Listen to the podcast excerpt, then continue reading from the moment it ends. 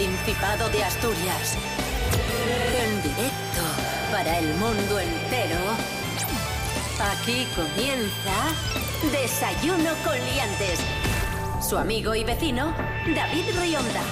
Buenos días, Asturias. Hoy es miércoles 24 de febrero de 2021. Son las seis y media de la mañana. Cris Puertas, buenísimos días. Buenísimos días, David Rionda. Buenísimos días, Asturias. Esa sabe más letra que Lepe, Lepijo y su hijo. Rubén Morillo, buenísimos días. Buenísimos días, David Rionda. Buenísimos días, Cris Puertas. Y buenísimos días a todos y todas. Nos encontramos sin duda ante un personaje inquietante. Y en cuanto al tiempo, ¿serán buenísimos o serán malísimos? Cuéntanos, Bueno, Rubén Morillo. Poco regulinchi. Dice la EMET que hoy tendremos un día poco nuboso. Al final del día puede caer alguna gotina, pero en principio nada importante. Eso sí, nos advierte de rachas fuertes de viento en la zona de la cordillera, así que precaución. Y temperaturas mínimas bastante altas de 9 grados y máximas de 22. Es ciertísimo. Rubén Morillo, como cada día, con el pronóstico del tiempo. Y en esta ocasión, y ahora a continuación, Tico Astur nos trae la otra información del tráfico. El tráfico. Muy buenos días, Rubén. Buenos días. ¿Cómo eras tú? David. ¿Qué tal? Buenos días, liantes. Soy Tico Astur desde la agencia... esta- Bueno, en realidad no estoy en la Agencia Estatal de Carreteras y Movidas hoy. Hoy estoy en la rotonda de Parque Principado. Hace un poquitín de frío, pero estaba intentando mirar a ver cómo estaba el tráfico. Y a día de hoy puedo decir que mm, llevo aquí media hora y los estorninos van ganando a los camiones de la central lechera asturiana por 45.000 a 3. Así que nada, un fuerte abrazo a todos los liantes, a David, a Rubén, Tico Astur desde la rotonda de Parque Principado. El tráfico.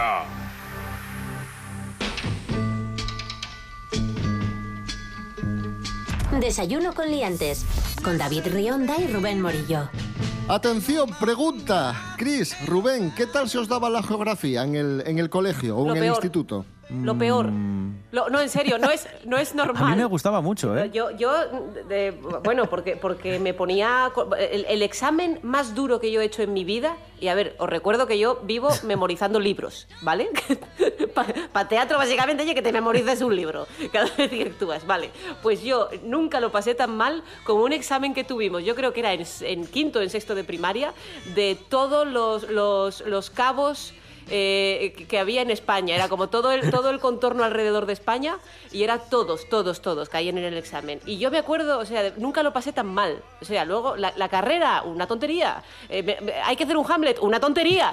Aquel examen, ¿cómo sufrí? Aquí hay, hay nivel. Hablamos ahora de cuatro jóvenes asturianos que sí son duchos en la materia y sí que saben de geografía. De hecho, están recién graduados y se les da también esto de los mapas que han puesto en marcha la web Geograstur. ¡Como yo! Se trata de una página web que busca la divulgación de todas las ramas de la geografía. Entre sus proyectos más ambiciosos se encuentra la elaboración de una colección de mapas de todos los concejos de Asturias. Es un trabajo que ellos consideran muy necesario ya que defienden que el devenir económico y social de Asturias va ligado a las características geográficas del entorno. Vamos a escuchar a estos cuatro jóvenes asturianos, a los creadores de Geograstur, que nos cuentan los usos de la herramienta y su necesidad, su utilidad para la ordenación futura del territorio. Puede ser una ruta por la cordillera con una dificultad falta ya una preparación técnica importante o un recorrido fácil por una pista que te permita reconocer mm, diferentes eh, formas del relieve, eh, diferentes eh, paisajes. Queríamos elaborar esa cartografía, eh, pues desde mapas de vegetación, mapas del entorno físico, planos urbanos o mapas de transporte de cada uno de los concejos asturianos. Creemos que es algo que es necesario porque todos los ayuntamientos de Asturias o los que hemos podido ver carecen de una buena cartografía Bueno, Rubén, yo creo que la clave está en lo último, en lo último que, que ha dicho, en su utilidad, pero en el día a día. Claro, claro, porque los ayuntamientos suelen tener mapas bastante obsoletos y hay muchas partes en las ciudades que tienen pues diferentes tipos de uso. No es lo mismo un suelo agrícola que un suelo para poder edificar. Y este tipo de, mapas eh, hay que trasladarlos al, al uso cotidiano. Es decir, no vale la simple fotografía de un satélite desde arriba y que no sepas muy bien si esa finca eh, se puede edificar o no, si puedes eh, construirte una casa y entonces está bien que alguien en la zona te diga, pues mira, esto se puede utilizar así, vamos a volver a medirlo y vamos a catalogarlo para que el ayuntamiento pues tenga datos eh, recientes ¿no? y, y útiles. Y ya está, y esa es la noticia. Cosas que no interesan. Cuando daba clases particulares a domicilio, tenía un alumno al que la geografía se le daba a regular nada más. Y un día estábamos estudiando las comunidades autónomas y no sé cómo se apañó, en serio, no sé cómo lo hizo para decírmelas todas de carrerilla, todas, excepto Asturias. En serio. O sea, las dijo que, que me estaba maravillando y solo le quedaba una y era Asturias. Entonces le empecé a dar pistas. Le dije, te falta una así importante. Y me decía, no caigo. Y yo, a ver, te falta una que deberías conocer. Me dice, no lo sé. Y le digo, te falta una que, que, a ver cómo te explico, debería ser la que mejor conocieras. Y no caía. Y le dije, a ver, digo, empieza por A. Y seguía sin caer. Y le digo, a ver, ¿dónde estamos? Digo, empieza por A. Y me dijo, a España. Cosas que no interesan. Dices que soy mentiroso, que non digo una verdad,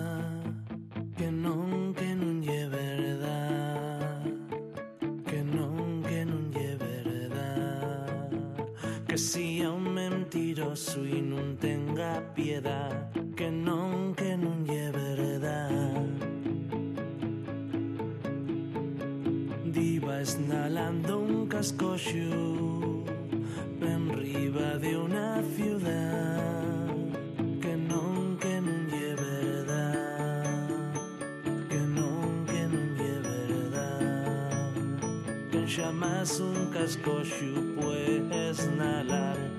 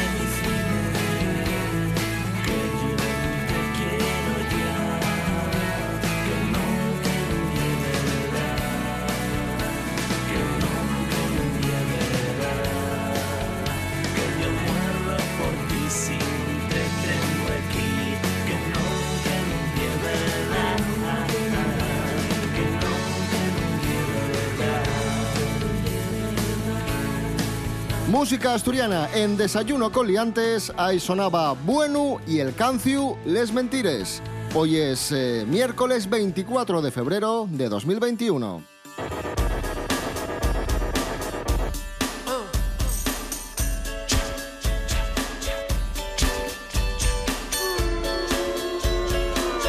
Y atención, porque hablando de canciones ya tenemos el nombre, el título de la canción que nos va a representar este año en el Festival de Eurovisión. Se trata de Voy a quedarme, interpretada por Blas Cantó. Y es la canción que han elegido los telespectadores de Radio Televisión Española y los internautas en una gala que se emitió el otro día y que llevó por título Destino Eurovisión. Vamos a escuchar la canción de Blas Cantó. Voy a quedarme,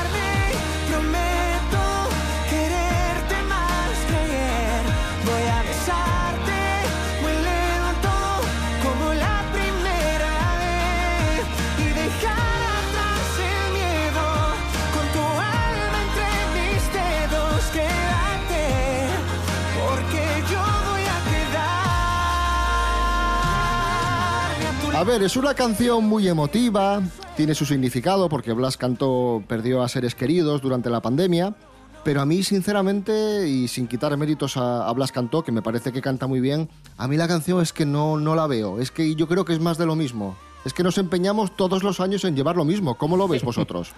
Es que no sé la, la- la- la filia que tenemos en España por llevar baladas al Festival de, Eurovisión. Había un audio que se hizo viral hace poco de Lola Flores eh, hablando de, qué debería llevar España, esto estamos hablando de hace mm, 200 años, ¿vale? Pero qué debería llevar a España Eurovisión y estas cosas, y, y decía que lo interesante, que ella no entendía el concepto de intentar imitar eh, la música que hay en otros países en un festival de las características de Eurovisión y que lo interesante era llevar lo que fuera más inherentemente español. Y le decían, esto es que usted quiere ir. Y decía ella, no, porque el duende y esta cosa igual ahí no la van a entender. Que sí, la entendieron, pero bueno, eh, pero llevar a Rocío. Llevar a Rocío Jurado, ya veréis lo que dicen.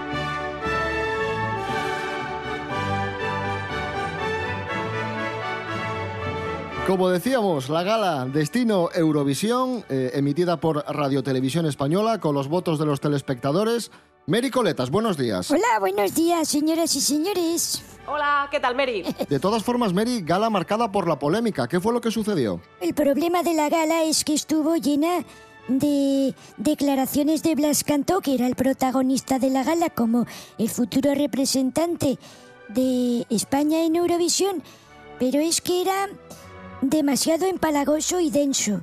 Para muestra un botón. Eh, sigo teniendo la misma responsabilidad que aquel niño. Eh, siento siento mucha, mucha presión sobre mis hombros, eh, pero también lo estoy disfrutando porque estoy aprendiendo mucho. He tenido un año para ordenar mi mente y sobre todo sentir el calor de la gente, de tus amigos. El día que anunciamos mi participación Bueno, en el pues escuchado esto que está diciendo, fue toda la gala así. Dando las gracias, tío- recuerdos de cuando era chavalín y todo así. Es un tío muy majo, pero, pero y un poco empalagoso, sí. Sí, pero la polémica vino a la hora de las votaciones. Durante todo el programa ponían dos fragmentos de las dos canciones por las que podías votar y que sería al final una de las dos la ganadora y la que nos representase. Blas cantó sería el que cantase esa canción. Resulta que hubo un baile de números de teléfono. Durante prácticamente toda la gala los números fueron los mismos, pero llegó un momento de la gala en la que los números se rotaron. Y si querías votar por una de las canciones, resulta que estabas votando por la otra, porque habían cambiado los números de teléfono. E incluso durante una parte del programa era el mismo número para las dos canciones. Fue una cosa Uy, qué rarísima. raro esto. Una cosa muy rara. Evidentemente, al día siguiente, Televisión Española dijo que había sido un error de grafismo, pero hay mucha gente mosqueada diciendo que intentaban que fuese una de las dos canciones y operaron ahí de forma un tanto civilina para conseguirlo. Mary Coletas, gracias. De nada. Venga, adiós. Hasta luego, Mary. Más Eurovisión. El otro día en mi Instagram pregunté a la gente ¿a qué artista asturiano llevarías a Eurovisión? Mi cuenta de Instagram, que lleva arroba david-rionda, pregunté esto, me llegaron un montón de respuestas y he sacado algunas. Os cuento. Por ejemplo, Buktiev me dice Víctor Manuel o Melendi, pero Melendi en su etapa anterior al reggaetón. Al sol, Lediakova me dice Rodrigo Cuevas. Y mira, ahí estoy yo de acuerdo. Sí, Rodrigo sí. Cuevas estaría muy bien, ¿eh? Yo lo veo, ¿eh? Y era el esplendor del barrio alto, Concha la guapa salía anunciando y ahí fue. A Torau me dice, los berrones siempre. pues perfecto. Pues Sería también, maravilloso. sí. También, Sería también. maravilloso. Maravilloso. Y no me fue falta. Jesse me dice que Grupo Beatriz, ¿por qué no? Propuesta alegre pues sí, y muy asturiana. B. Quiroga, atención, me dice Goyo Ramos. Oh. Ahí está. Oh. Aquí hay, hay nivel. Dame, dame. Solo un poquito. Y por último, Asturina, Escama la Rede. Perfecto. También. Oye, es que tenemos es que te paras a pensar y tenemos gente muy buena aquí, ¿eh? Aquí hay. eh, Francamente sigo, diciendo que son mejores que el, que el concurso. Lo siento Sí, mucho. sí, sí. Pero, Sí, sí, pero sí, tenemos sí, la costumbre, y lo diré siempre, aquí hay un talento espectacular. Y tenemos la costumbre, la mala costumbre de pensar que si están aquí es que no serán tan buenos, que si no se habrían ido a Madrid. Mentira, amigos. Mentira. No funciona así. Y aquí hay, pero de verdad.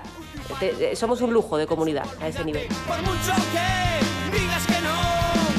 Pues vamos a escuchar a Rodrigo Cuevas, el que para nosotros sería el representante perfecto de España en Eurovisión, Ritmo de Verdicio. Son las 7 menos cuarto de la mañana, esto es Desayuno Coliantes en RPA, hoy es miércoles 24 de febrero de 2021. Eso es ciertísimo. Soy de Verdicio, nací a la vera del Cabo Peñes, junto a la mar. Non hai tocinos na panera, pero hai gavitos a los colgar.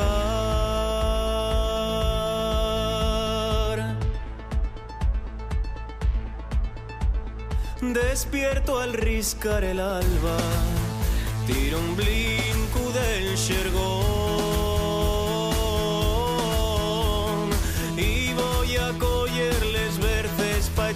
con faves y con yacón. Si una vez o dos o tres, bajo a la villa al mercado,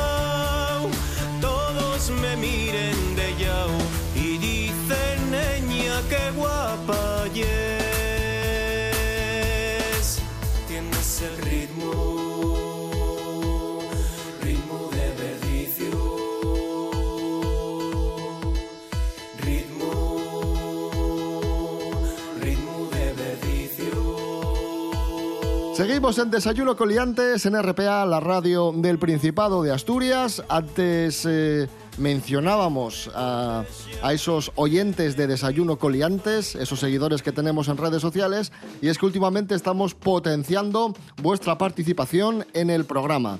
Y el otro día también pedí a la gente que nos enviase notas de voz por WhatsApp contándonos anécdotas. Y la pregunta en cuestión que planteamos fue la siguiente. Cuéntanos si alguna vez has vivido un suceso paranormal. Ojo ahí, ¿eh? Cuidado. Cuidado con esto. Cuidado. Y atención porque nos han llegado varios, varios audios, pero hemos extraído este que nos parece el más interesante y a la par el más inquietante. Nos lo envía Ángela. Atención. Hola, muy buenas. Bueno, pues mi anécdota es de cuando yo era pequeña. Eh, cuando hice la comunión tenía ocho años y me hicieron uno de esos regalos inútiles, que era una muñequita de trapo sentada en, en una silla y sobre una base que tú le dabas cuerda y se suponía que tendría que balancearse y sonaba una música. Bueno, el caso es que jamás funcionó. Mm, Ya vino estropeada. Entonces la tenía puesta en, en una estantería en la habitación. Bueno, pues eh, con 10 años, yo de aquella entonces eh, iba a clases de piano y estaba en mi habitación y de repente oigo una Ojo. musiquilla, dejo de tocar y veo la muñeca moviéndose en su silla y sonando la música. Corrí por todo el pasillo, que de aquella los pasillos eran larguísimos. Madre mía. Me encerré en el salón, me puse debajo de una manta y hoy yo no sé si había espíritu o no, pero pasé muchísimo miedo. Después de eso, nunca más volvió a sonar. ¿Casualidad? ¿Quién sabe? Bueno, bueno, ríete tú de Anabel. Ríe- ríete tú de Anabel. Cris Mira. Puertas, ¿cómo lo ves? A mí me pasa esto, bueno, fue para el salón. Yo, yo salgo a la calle y echo a correr por la calle. Sí, sí, sí, e- eso es lo primero. Y, no vuelvo a entrar en mi habitación, nunca. O sea, quiero decir, eh, de- después de eso, hasta los 18 años, no- dormí en el sofá. y, y ya me parece un exceso. Madre mía. Pero entre una muñeca y una y, y algo así que, no- que no cuentes con ello, que, que te sorprenda muchísimo, yo casi tengo más miedo a la, a la muñeca poseída, ¿eh? también te digo, ¿eh? Por esa, casa- mía, esa cara de porcelana mía. así. no- eh, quita, quita. Un poco lo mismo nos da que nos da lo mismo.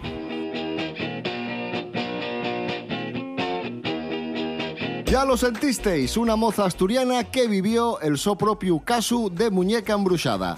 Darreu vamos de ir a Florida, en Estados Unidos, donde a Pocayá también vivieron un suceso per extraño. Alma Hidalgo, buenos días. Buenos días, David. Bueno, los vecinos de Florida vieron la noche del 9 de febrero un misterioso objeto que sobrevoló West Palm. Los vecinos quedaron anonadados, como ya normal, y entamaron a llenarle redes de fotografías y vídeos, porque como no puede ser de otra manera, creyeron que era un ovni. La cosa no queda ahí, porque lo cierto no era una cositina de nada, sino que dicen que era bastante grande y además alcanzó los 12 kilómetros de altura y recorrió 8.400 kilómetros. Con todo este revuelo, ¿eh? la Armada estadounidense no tardó en indicar que el misterioso objeto avistado en Florida formaba parte de los ejercicios militares y era un misil que fue lanzado desde un submarín cerca de la zona donde sucedió este fenómeno. El meteorólogo Zach Covey, sí, hombre, sí, este rapaz del tiempo que arrasa ante los americanos de 40 años y que ya muy famoso por esto, no tardó nada en publicar un tuit en el que explicaba detalladamente las características de este armamento, para repartir calma, sobre todo, y finar con las falsas noticias que daban a entender que los aliens habían aterrizado en Florida, pues para tomarse un daiquiri en el Cayo Hueso, por ejemplo. Y yo digote, bueno, ¿y si los aliens confundieronse y tiraron para la Florida equivocada y querían venir para el Florida Arena? Yo, yo, yo, güey, ya no duermo. Voy a estar todos los días con unos prismáticos mirando a la ventana, pela noche, a ver si ye eso, que se confundieron. Que los GPS funcionan muy mal, David. Funcionan muy mal. Funcionan muy mal. Un beso. Desayuno con liantes. Con David Rionda y Rubén Morillo.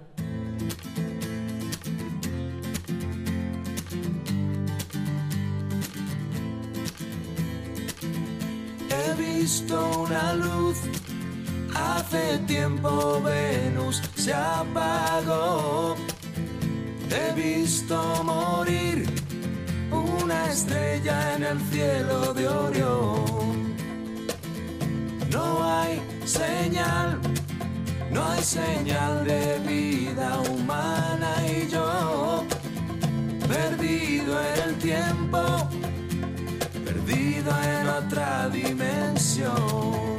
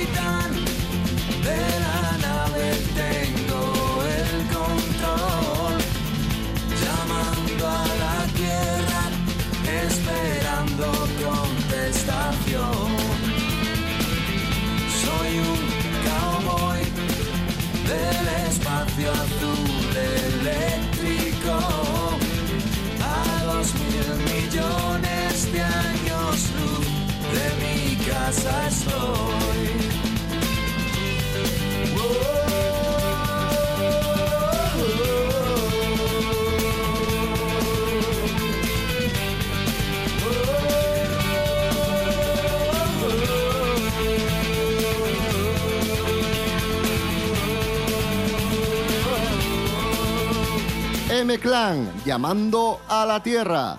Aquí, en Desayuno Coliantes, en RPA, la radio autonómica de Asturias. Continuamos, más noticias. Estás escuchando RPA, la radio autonómica de Asturias. La nuestra.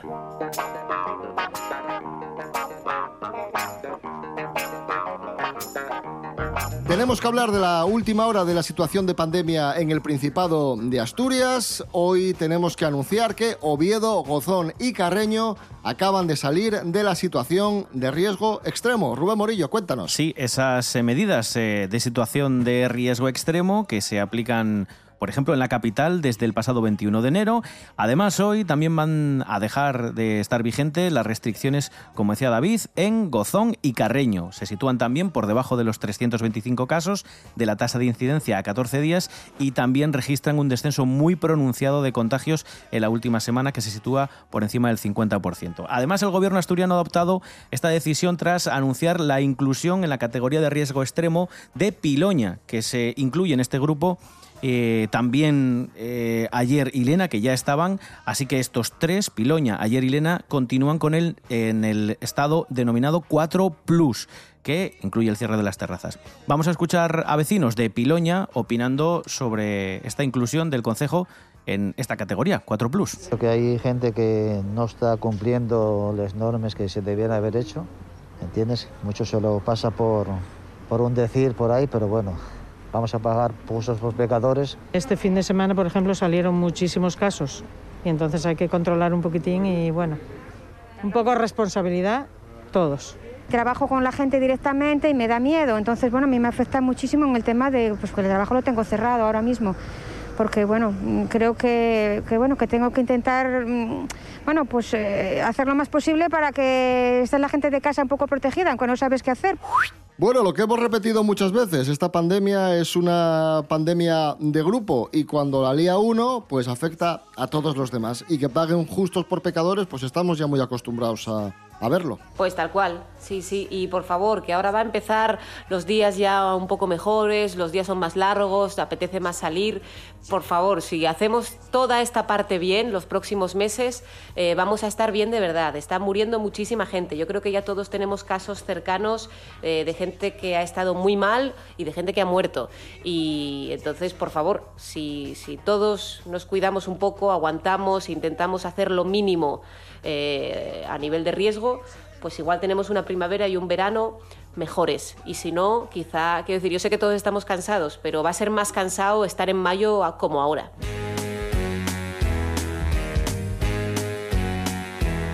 Hemos cogido carrerilla con las vacunas, seguimos investigando cómo librarnos de la COVID-19 y seguimos descubriendo aspectos del virus.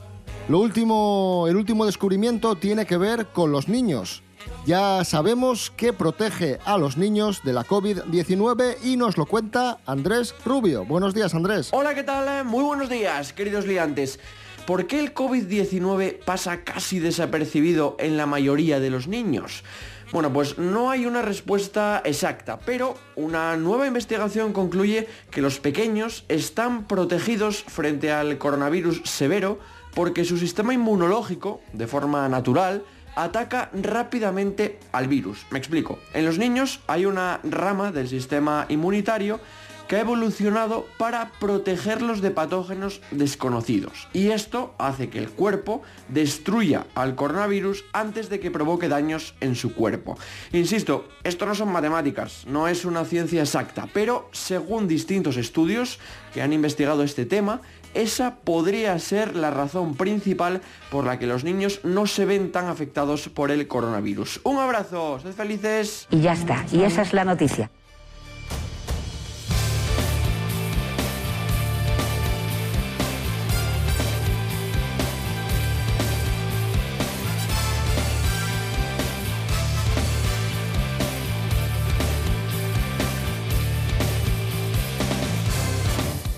Nos vamos amigos, mañana más y mejor. Volvemos como siempre a las seis y media de la mañana y como siempre redes sociales, Instagram y Facebook y www.rtpa.es, Radio a la Carta. Rubén Morillo. David Rionda.